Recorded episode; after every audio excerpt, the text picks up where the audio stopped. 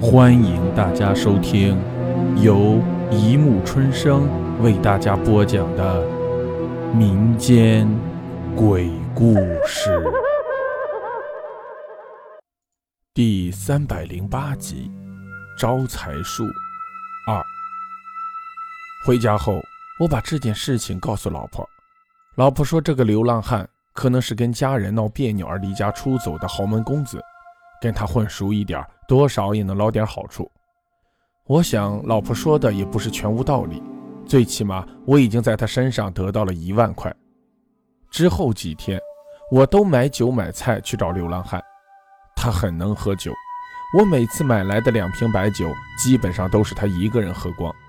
跟他混熟以后，他就把名字告诉我。他的名字挺拗口的，叫做玄坛。和玄坛一起吃吃喝喝了大概六七天，虽然那一万块钱我并没有花多少，但我却跟他说我已经把钱花光了，不能再给他买酒喝了。他大笑着拍着我的肩膀，说我贪心，但他就喜欢我这样贪心的人。接着他就在自己身上东掏掏西翻翻，找了好一会儿也没找出什么，就说现在身上没值钱的东西。正当我感到失望的时候，他突然神秘地说：“不如我教你招财术吧，这样你就不用整天跑来应酬我了。”我以为他故意挖苦我，就不理他，想离开，但他却把我拉回去，说我虽然不安好心，但总算请我喝了几天的酒，所以才把这神奇的秘术传授给我，还说如果我错过了这个机会，就要挨一辈子穷。跟玄坛相处了几天。虽然觉得他这个人脾气很古怪，但神智总算清醒，并不像有神经病。而且他之前能拿出一块可能要十多万才能买的名表，不禁让我相信他真的会招财术。于是我就坐下来听他解说如何使用招财术。虽然玄坛说的招财术让我觉得不可思议，但和老婆商量过后，我还是按照他所教的方法去做。招财术必须在月食的时候施展才能生效，但在此之前需要做的准备功夫可真不少。我买了一个铜做的大面盆，把一张正面写着“聚宝盆”三个字，背面写着我的名字和生辰八字的红纸贴在边上，然后把四十九个用百元纸钞折成的小人放在铜盆里，再撒下几滴混入鲜血的阴阳水，阴阳水。就是用还没有落地的雨水浸泡六个背面朝上的古钱和六片柳叶六天，再混合用三个正面朝上的古钱和三片桃叶烧开三个时辰的开水。我把手指划破，让鲜血滴入阴阳水里，混合后就撒了几滴进铜盆里，然后用红纸把铜盆封好，放在床底，再把房间的所有窗户封上，不让阳光进房间。之后是漫长的等待。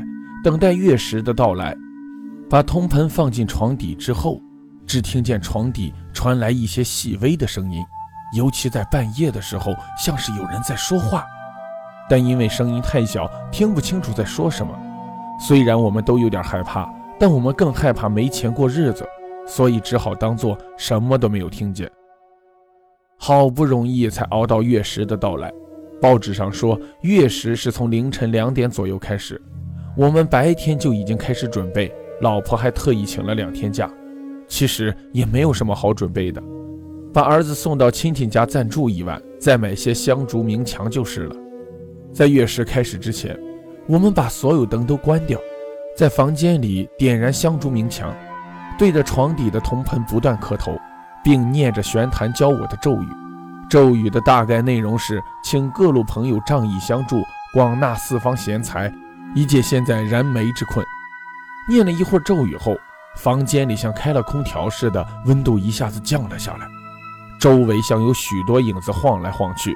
虽然我们很害怕，但是我们已经穷疯了，也就怕不了这么多，继续磕头念咒。当月光完全消失，天空漆黑一片的时候，我们就赶紧把窗户打开，一阵阵阴风掠出窗外，房间的温度一下子又恢复了正常。片刻之后，阴风从窗外掠入，温度再次下降。与此同时，床底下的铜盆发生动静，我立刻钻进床底，把铜盆拉了出来。我一拉铜盆就觉得不对劲，因为铜盆里只装着四十九个用钞票折成的小人，应该不会很重。可是这时候，我觉得里面装满了东西，拉起来挺费劲的。铜盆被拉出来后，贴在上面的红纸渐渐隆起，不用多久就裂开了。在红纸裂开的那一刻，我们两口子都吓呆了，因为让红纸裂开的是一沓沓百元钞票，而且这些钞票还在不断的涌上来。故事的最后啊，何先生夫妻声称从聚宝盆里得到了近千万人民币。次日，位于他们住所附近的一间银行，却发现金库里有近千万人民币不翼而飞。虽然何先生一再声称自己没有盗取银行的钞票，而且他也没有可能在神不知鬼不觉的情况下盗走这些钞票，但是，首先招财之术难以让人信服；其次，他们也没有找到教他们招财术的那个流浪汉玄坛；第三。他们声称从聚宝盆里得来的钞票全都捆有失窃银行的封条，因此他们夫妇二人最终判罪入狱。